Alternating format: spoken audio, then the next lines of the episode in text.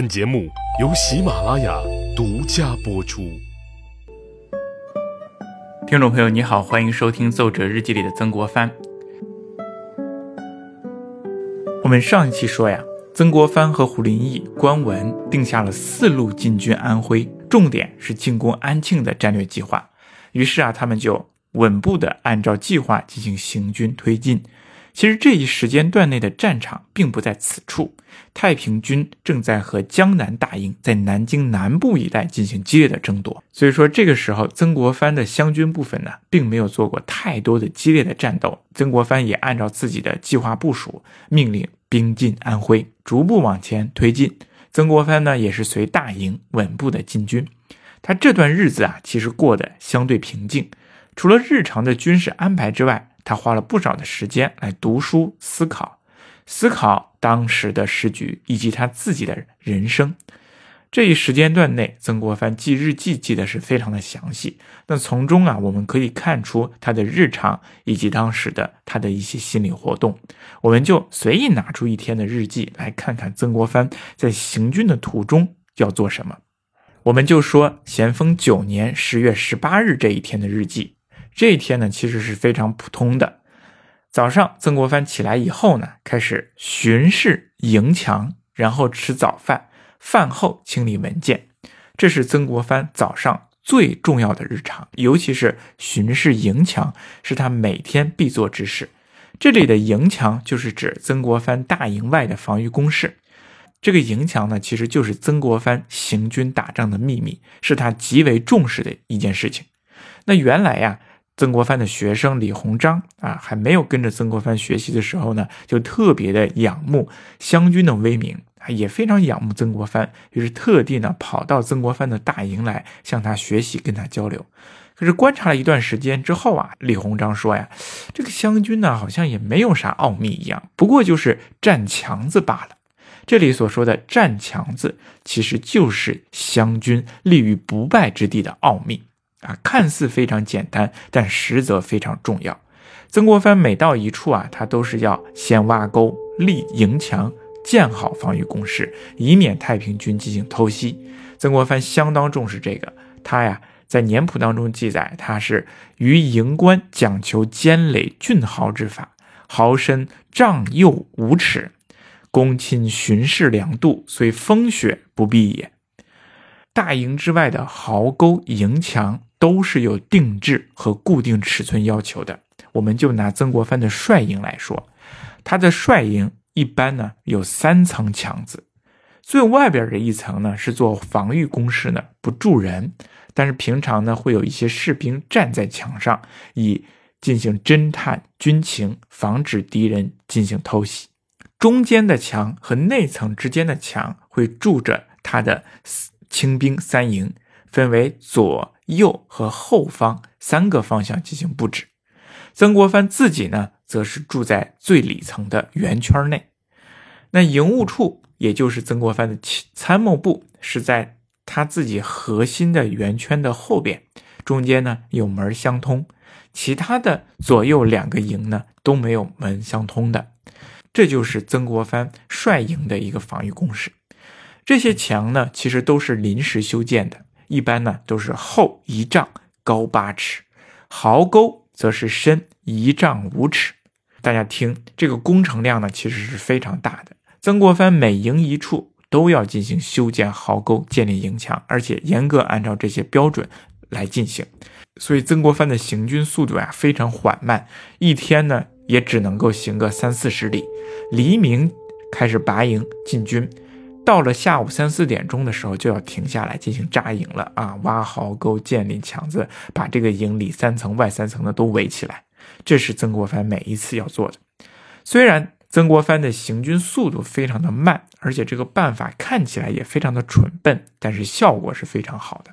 他的这种挖沟的打仗方法，时常让太平军无可奈何。因此，曾国藩是十分的重视，每天不管刮风下雨，他都要巡视营墙，看看建造的是否有问题，是否有敌情。哎，这就是他一天日记当中这段时间的日记。他每天开头的四个字都是“巡视营墙”。那我们继续来说这一天的日记啊。他巡视营墙，吃完早饭，处理了文件之后呢，他就见了一个客人，然后呢，给家里写了一封信，让自己的九弟曾国荃派人送出去。接着呢，他就看清兵进行操练啊，一直操练到中午才完毕。那这一天的中饭呢，是由李鸿章请的，他跟李鸿章一起吃。吃完饭之后呢，又又和自己的弟弟曾国荃聊天，聊了很久。一直到了晚上，曾国藩呢看了会儿书，读《荀子》四篇，最后一篇叫《正名篇》，没有看完。曾国藩觉得眼睛非常疼啊，又非常累，就想睡觉，睡下去了。可是呢，还没睡多久，到了四更天的时候，他就醒了。醒来以后啊，曾国藩就望望营外的这个天还没亮啊，天边呢有一些星星，他就会观察一下星星。突然之间呢，就感觉异常的凄凉，心情不是很好。他用了“不恬适”几个字来形容自己的心。曾国藩睁着眼看着窗外，在想：为什么现在的心情会觉得这么的惨淡呢？怎么心里就拔凉拔凉的？他自己总结原因，无外乎自己是心胸不旷达啊，于人世间的爱憎恩怨无法坦然接受，无法坦然处之，所以他感觉这个心里啊不恬适。他在这一天日记最后啊写道：“不如昨夜之清白坦荡远甚。”意思就是说，可能他昨天晚上啊也想到了这些人世间的爱憎恩怨，但是昨一天还非常的坦荡清白，今天就不一样了。其实曾国藩这几天呢，经常思考人生，他时而豁达，时而纠结忧郁。那看来今天的心情是不甜似的。他昨天比较坦荡。那昨天的日记到底写了什么呢？我们也翻一翻看。其实前一天的日记啊，曾国藩他睡的呀也是非常一般的。他日记上说，二更尽睡，四更即醒。二更末了才睡，也就相当于接近三更才睡，四更就醒了，也就是睡了两三个小时或三四个小时，睡眠非常短。那这一天他醒来之后，他倒是非常清醒啊，也。也想到了人生啊，想到了战事，感觉战事、人事、事事都非常的不容易。自己原来不懂军，但是几年以来呀，发现自己行军打仗也还行，成绩也算是显著啊。总的来说是稳步进步，似乎这种难事啊也没有什么难，所以他觉得自己总归要抱有一种乐观的心态。因此啊，他因感而发，就写了一副对联，这么说：天下无异境。天下无难境，终身有乐处，终身有忧处。我们看这一个对联写的是非常有意思啊。说天下没有容易的地方，哎，又说天下没有难的地方。说人的一生啊有乐处，又说人的一生啊有忧处，给人的感觉呢有一种辩证法的意味在这里头，很像狄更斯说的那句话：这是最好的时代。也是最差的时代。那人生当中到底是意境还是难境呢？到底是乐处还是忧处呢？我想这就应该是取决于个人的这种心态。曾国藩写的这些他自己没有注脚，我们只能是这样去推测他。也许只有经过了这些难境，才能感受到人生的乐处。所以呢，就一直到了五更天的时候啊，他文思泉涌，又写了两副对联，我也给大家念一念。一副呢是。取人为善，与人为善，啊，乐以终身，忧以终身，这是第一副对联。第二副对联，它的上联是“天下断无易处之境遇”，说天底下没有容易的地方啊，天底下没有容易的境遇。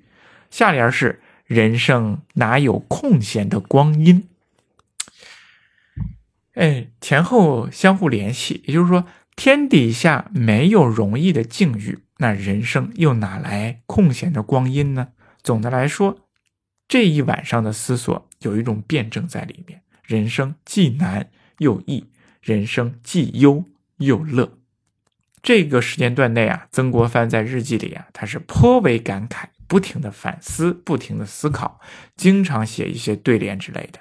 比如说，再填一天，十四号这一天的日记，他三更天的时候呢，又睡不着觉了，望着天外的木星，发现分外明亮，于是他又写了一篇对联，说：“养活一团春意似，撑起两根穷骨头。为什么突然间写这副对联呢？这是他的一个人生态度。是因为白天的时候啊，朋友找他聊天，说时事艰难。曾国藩说：“难，确实是难，但是你要竖起骨头，竭力支撑。”于是便有了这副对联。总体来看，曾国藩他还是有一种积极的态度去面对人世间的难事啊，看自己的心态是怎么样，这个到底这个这个境遇也就随之发生了变化。总之啊，他这一时间段内思考颇多。看书也颇多。我们再来看啊，四月初二这一天的日记，同样一天早上起来，他就是巡视营墙，饭后处理文件，然后和左宗棠畅谈。那这一天的时候呢，他突然间接到了一封信，看了信之后颇为震惊。什么信的内容是什么呢？原来围困金陵的江南大营突然之间被全军崩溃了。何春、张国良这些名将退保镇江，曾国藩在这日记当中写：“大局决裂，深为可虑。”于是赶紧又把消息抄送给了胡林翼，晚上又跟着左宗棠商谈局势。那么这一天的日记当中，其实透露出一个非常重要的信息，就是说江南大营被冲破了。其实这反映出来一个非常重要的战役，对整个战局都有着深远的影响。这其实是太平天国后期洪仁干、李秀成和陈玉成联合发起起来的二破江南大营的事情。这个二破江南大营呢，又是中国近代史上一次漂亮的、典型的围魏救赵型的运动战。战争过程其实是非常复杂的，我们没有办法详细去聊。我们简而言之，就是洪仁干和李秀成他们商量对策，要解围金陵。李秀成就率领着部队。去奔袭浙江的杭州，由于杭州的地理位置是非常重要的，而且也是重要的物资供应地。那么皇帝一听说李秀成去进攻杭州，而且把杭州的外城给攻下来的时候啊，他就连忙命令何春的江南大营去前去救援。其实何春本来是不想去的，可是无奈皇帝的催促，于是啊前后他就派了一万多人去杭州进行支援。等到这支部队到达杭州的时候，李秀成已经悄无声息地离开了，然后又筹集各路人马，突然间来到了金陵的南边，对江南大营进行了猛攻。何春呢，其实已经动了调虎离山之计了。江南大营的兵力非常少，被李秀成他们一举攻破，就破了金陵之围，破了江南大营。这场战斗对清军的影响是非常大的。